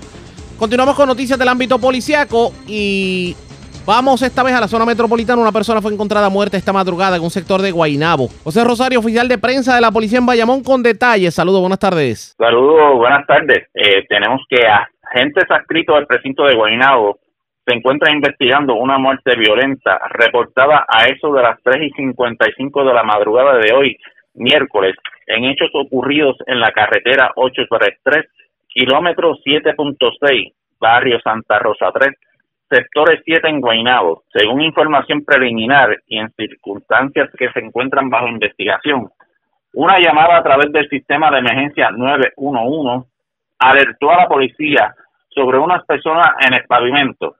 Al llegar los agentes al lugar, localizaron el cuerpo de un hombre que al momento no ha sido identificado, con varias heridas de balas en diferentes partes de su cuerpo que le ocasionaron la muerte. El agente Rubén Gómez investiga preliminarmente y los agentes adscritos a la División de Homicidios de 6C de Bayamón, en unión a la fiscal de turno, se encuentran en el lugar investigando. Muy buenas tardes. Y muy buenas tardes para usted también. Gracias, era José Rosario, oficial de prensa de la policía en Bayamón. De Bayamón nos quedamos en la zona metropolitana porque una persona fue, bueno, le erradicaron cargos criminales. Aparentemente esta persona intentó cambiar seis cheques falsos de la compañía San Antón Recycling eh, en una sucursal del First Bank de San Juan con la intención de obtener ese dinero de manera irregular. La información la tiene Ileana Echevarría, oficial de prensa de la policía en el cuartel general. Saludos, buenas tardes. Saludos, muy buenas tardes a todos. Personal adscrito a la División de Investigaciones de Robo y Fraude a instituciones bancarias, financieras y cooperativas del negociado de la Policía de Puerto Rico llevaron a cabo una investigación que culminó con la erradicación de cargos criminales por parte de la Fiscalía contra Orlando Omar Tirado Santiago, de 38 años y residente de Puerto Nuevo, por los delitos de fraude, posesión y traspaso de documentos falsificados y apropiación ilegal. Surge de una investigación que para la fecha del 9 de mayo del año en curso, Tirado Santiago se personó a seis sucursales del Banco First Bank en San Juan, con la intención de defraudar cambio e intentó cambiar seis cheques falsos de la compañía San Antonio Recycling Corp para un total de 1.972 dólares. Al momento del arresto, Tirado Santiago se encontraba con supervisión electrónica por los delitos de robo y ley de armas, el cual estaba manipulado para que no se recibiera señal y así poder cometer las fechorías. El agente Carlos Matos Ortiz consultó el caso con el fiscal Emmanuel Santiago del Departamento de Justicia de San Juan, quien autorizó a radicar por los cargos antes mencionados, siendo la prueba presentada ante la jueza Brenda Sala Rivera, quien luego de escuchar la misma determinó causa, fijando una fianza global de 100 mil dólares, la cual no prestó. Tirado Santiago fue ingresado en la cárcel de Bayamón, siendo la vista preliminar pautada para el 23 de mayo del año en curso. Gracias por la información. Buenas tardes. Buenas tardes a todos. Gracias, era Iliana Echevarría, oficial de prensa de la policía en el cuartel general de la zona metropolitana. Vamos a la zona centro-oriental de Puerto Rico. Escuchen esto. A una persona de la tercera edad en una residencia en Matón, en Calle, y le llevaron 900 dólares, pero en chavitos. O sea, en monedas de un centavo los tenían en una alcancía guardados en su residencia. Además, una persona cayó en el pescadito de los timadores esta vez. Una, un- alguien que se hizo pasar por agente de la DEA y decía que tenía un caso y que le tenía que enviar tarjetas de regalo, le envió como 1.500 dólares. También otra persona perdió un PlayStation que lo tenía en un vehículo estacionado en una urbanización de Caguas. Vivian Polanco, oficial de prensa de la policía con detalles. Saludos, buenas tardes. Buenas tardes, saludos. ¿Qué información tenemos? Tenemos una profesión ilegal reportada a eso de las 11 y 42 de la mañana de ayer en una residencia del barrio Matón Arriba en Calley. Según alegó la querellante, que alguien le hurtó una botella de plástico de 5 galones, la cual utilizaba de alcancía, y en su interior eh, se encontraban 900 dólares en monedas de un centavo. Agentes adscritos a la División de Propiedad del CIC de Caguas continúan con la investigación de este caso. Por otra parte, tenemos una querella de timo reportada a eso de las 4 y 21 de la tarde de ayer en la calle Granate de la urbanización Villa Blanca en Caguas. Allí alegó el querellante que recibió una llamada de con voz masculina eh, alegando ser un empleado de la DEA, el cual le indicó que estaba envuelto en una investigación por narcotráfico en el estado de Texas, por lo que debía enviar 1.500 dólares en, en, en tarjeta para que éste no continuara con dicha investigación. El perjudicado hizo, hizo entrega de las mismas a través de tres tarjetas con un valor de 500 dólares cada una. Agentes adscritos a, la División de Propiedad continúan investigando. Y por último, tenemos una apropiación ilegal reportada a eso de las 4 y 41 de la tarde de ayer en la calle Landelino, a Ponte, en Caguas. Según alegó el querellante que alguien con libre acceso a su vehículo Mazda Protege año 99 se apropió de un PlayStation 5 y un control. La propiedad hurtada no fue valorada.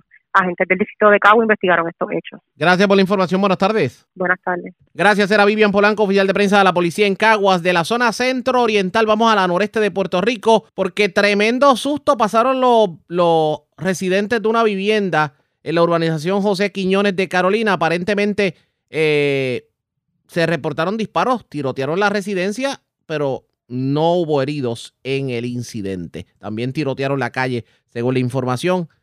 También en otro incidente ocurrido en la zona noreste de Puerto Rico, eh, hallaron bastante droga en medio de una intervención en el residencial Sabana Abajo, en el área de la cancha de baloncesto y en los residenciales, eh, también el residencial Esmeralda frente al edificio 2 de Carolina.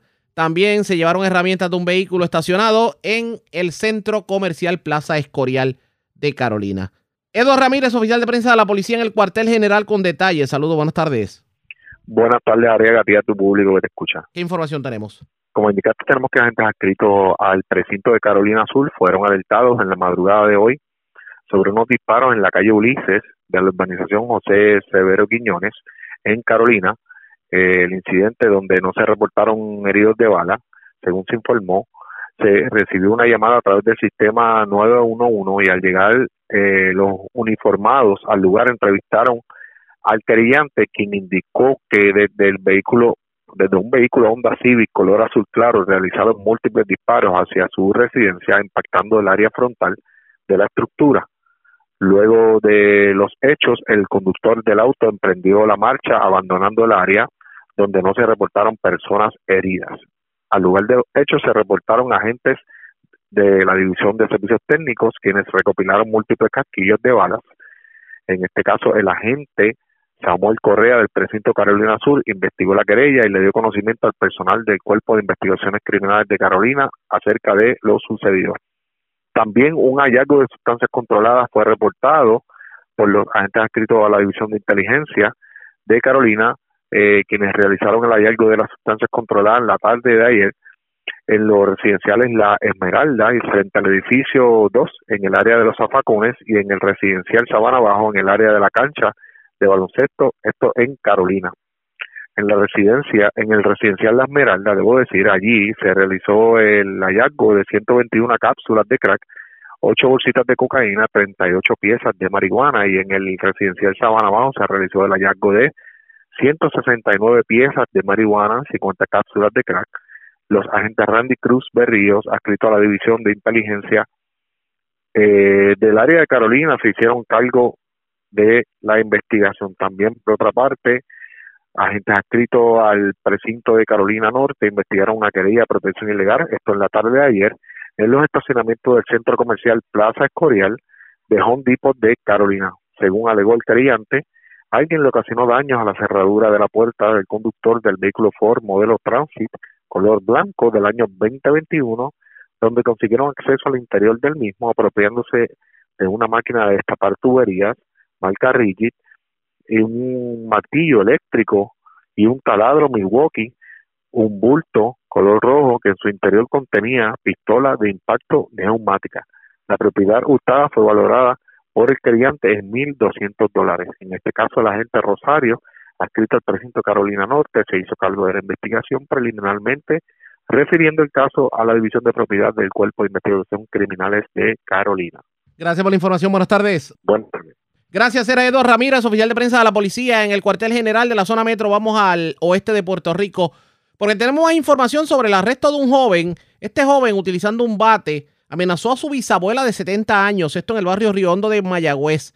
Le quitó un vehículo y le quitó dinero en efectivo. También aparentemente eh, utilizó una piedra para entrar a la casa de su abuelo materno en Villas del Oeste de Mayagüez también para obtener dinero y le ocasionó daños al vehículo de la persona. La información la tiene Manuel Cruz, oficial de prensa de la policía en Mayagüez. Saludos, buenas tardes. El saludo, eh, buenas tardes, sí es correcto. En la mañana del día de ayer, agente adscrito al negociado de inteligencia y arrestos de la Superintendencia Auxiliar en Operaciones Especiales de la Policía de Puerto Rico diligenciaron una orden de arresto en el residencial Candelaria en Mayagüez contra un individuo que figuraba en la lista de los más buscados del área del mencionado municipio. Se trata de Eric R. Echevarría Colón, de 23 años. Contra este individuo pesaba una orden de arresto por eh, ley de armas, ley para la protección vehicular, escalamiento y maltrato envejecientes, expedida el 25 de abril por la juez María del Pilar Vázquez, quien impuso una fianza de 400 mil dólares luego de escuchar la prueba presentada. A este se le imputa haber forzado la entrada a la casa de su bisabuela de 70 años de edad, logrando entrar armado de un bate de aluminio que utilizó para intimidar a su víctima y apropiarse de dinero en efectivo y de un vehículo Mitsubishi Outlander el día 23 de abril en el barrio Río Hondo de Mayagüez, Echevarría Colón no pudo prestar la fianza impuesta, sin embargo aún no será ingresado ya que en la tarde de hoy se le radicarán nuevos cargos por escalamiento, daños a la propiedad, maltrato a envejecientes y posiblemente violación a la ley de armas.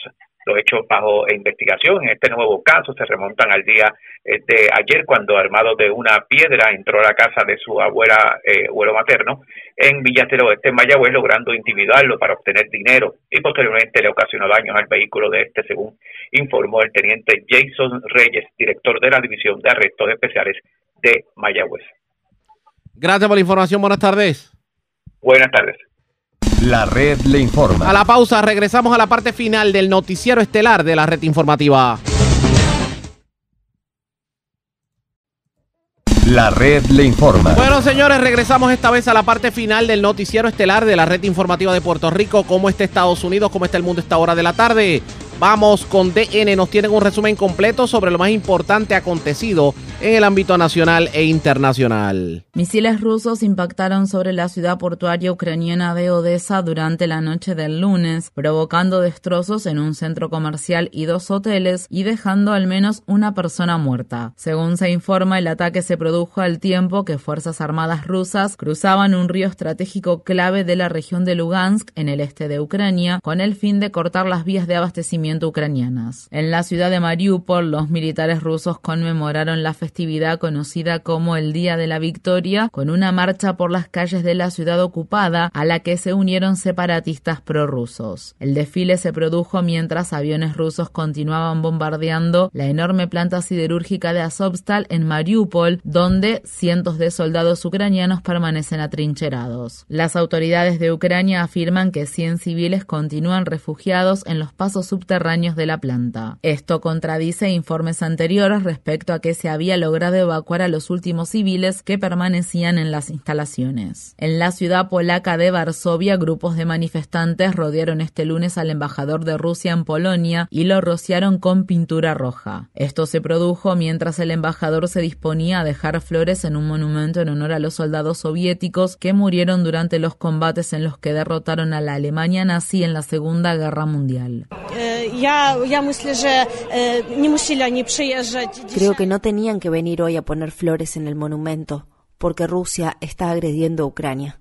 No pueden hacer esto. Varias personas ucranianas están junto a nosotros hoy aquí, así como también un hombre de Bielorrusia. Todos queremos que no haya más guerra. La embajada rusa presentó una protesta formal y calificó a los manifestantes polacos como admiradores del neonazismo. El lunes, piratas informáticos no identificados hackearon los menús de canales rusos de televisión por cable y satélite y lograron mostrar mensajes contra la guerra antes de que el organismo ruso de control de los medios pudiera eliminarlos. Los mensajes decían en ruso, tienen en sus manos la sangre de miles de ucranianos y de cientos de niños y niñas. La televisión y las autoridades rusas mienten, no a la guerra. El presidente de Estados Unidos, Joe Biden, ha firmado un proyecto de ley para acelerar los envíos de armas y municiones estadounidenses a Ucrania. El proyecto de ley reactiva la ley de préstamo y arriendo de 1941, una legislación que Estados Unidos invocó para suministrar armas al Reino Unido y otros países aliados en la guerra contra la Alemania nazi durante la Segunda Guerra Mundial.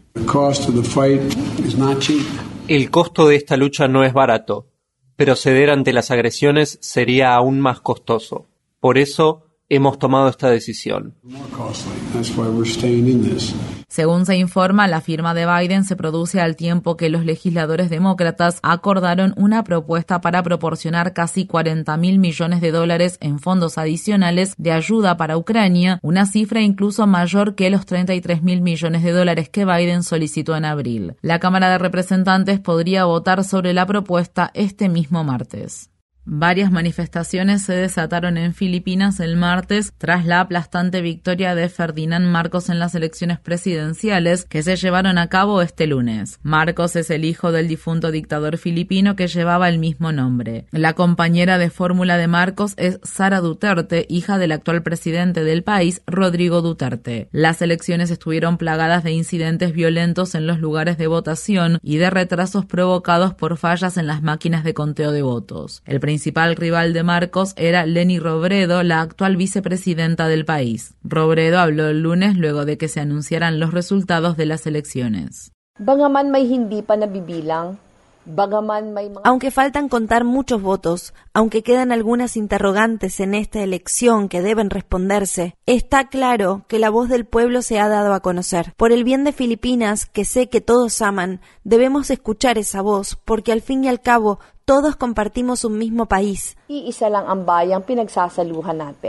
La dinastía Marcos regresa al poder unos 36 años después de que la familia huyera de Filipinas tras el levantamiento masivo que se desató en 1986 y que puso fin al brutal régimen que el dictador Marcos impuso en el país durante dos décadas. El gobierno de Marcos cometió graves violaciones a los derechos humanos, incluidas desapariciones forzadas y ejecuciones extrajudiciales. Marcos también fue acusado de cometer actos de corrupción y de saquear las arcas del Estado. Ferdinand Marcos murió en 1989 mientras estaba exiliado en Hawái. En México, otras dos periodistas han sido asesinadas en el estado de Veracruz en la costa del Golfo de México. Yesenia Molinedo Falconi era la directora del portal digital de noticias El Veraz y Sheila Joana García Olivera trabajaba como reportera para ese mismo medio. La noticia de sus muertes se produjo al tiempo que trabajadores de los medios de todo México salían a las calles para protestar por el asesinato del periodista periodista Luis Enrique Ramírez en el estado norteño de Sinaloa. Al menos 11 periodistas han sido asesinados en México en lo que va de 2022. Es incontenible la ola de asesinatos en contra del gremio periodístico.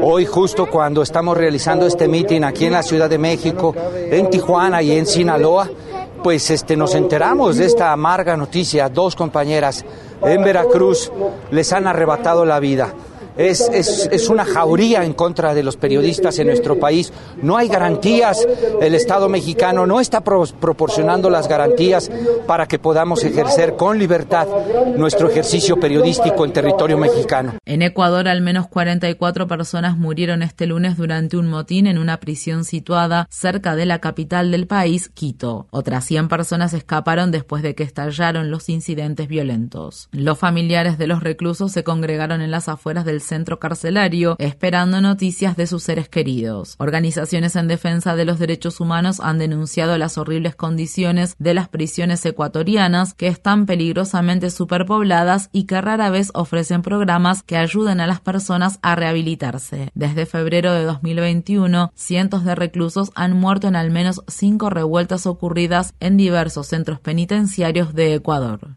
En Estados Unidos, unos 150 manifestantes marcharon este lunes por la noche hacia la casa del juez de la Corte Suprema Samuel Alito en la ciudad de Washington, D.C. Esto ocurre luego de que la semana pasada se filtrara un borrador de dictamen de la Corte Suprema que muestra que Alito y que los otros jueces que conforman la mayoría conservadora del tribunal están a punto de revocar el histórico fallo del caso Roe contra Wade de 1973, en el que la Corte Suprema determinó la legalización del aborto en todo Estados Unidos. La protesta del lunes ocurre luego de las manifestaciones del fin de semana en las que activistas se reunieron frente a las casas de los jueces Brett Kavanaugh y John Roberts. Los legisladores republicanos de Texas afirman que se están preparando para evitar que mujeres gestantes abandonen el estado para practicarse abortos en otros lugares del país si la Corte Suprema revoca el fallo del caso Roe contra Wade. El congresista estatal republicano Brice Cocaine dijo, seguiremos haciendo todo lo posible para que el aborto no solo sea ilegal, sino también impensable. Por su parte, la senadora demócrata del estado de Massachusetts, Elizabeth Warren, ha pedido a sus colegas que aprueben la ley de protección protección de la salud de la mujer, cuyo objetivo es codificar el derecho al aborto en la ley federal. El líder de la mayoría demócrata del Senado, Chuck Schumer, programó una votación nominal sobre el proyecto de ley para este miércoles, pero la medida parece condenada al fracaso, ya que carece de los 60 votos que se necesitan para vencer el filibusterismo liderado por los republicanos. En Estados Unidos, un gran jurado del estado de Texas imputó a tres policías del área de Dallas por un delito grave de agresión física contra manifestantes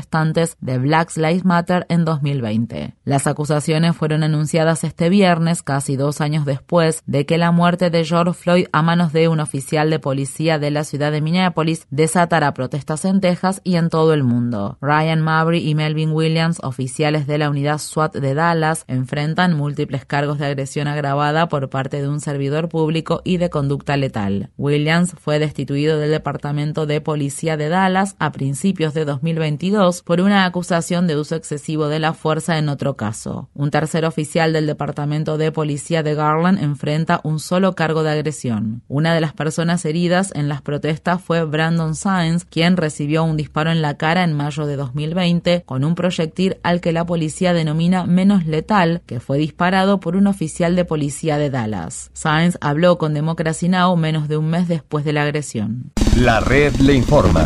Bueno, señores, enganchamos los guantes. Regresamos mañana jueves a la hora acostumbrada, cuando nuevamente a través de Cumbre de Éxitos 1530 de X61 de Radio Grito y de Red 93, que son las emisoras que forman parte de la red informativa, le vamos a presentar a ustedes el resumen de noticias de mayor credibilidad en el país. Hasta entonces, que la pasen bien.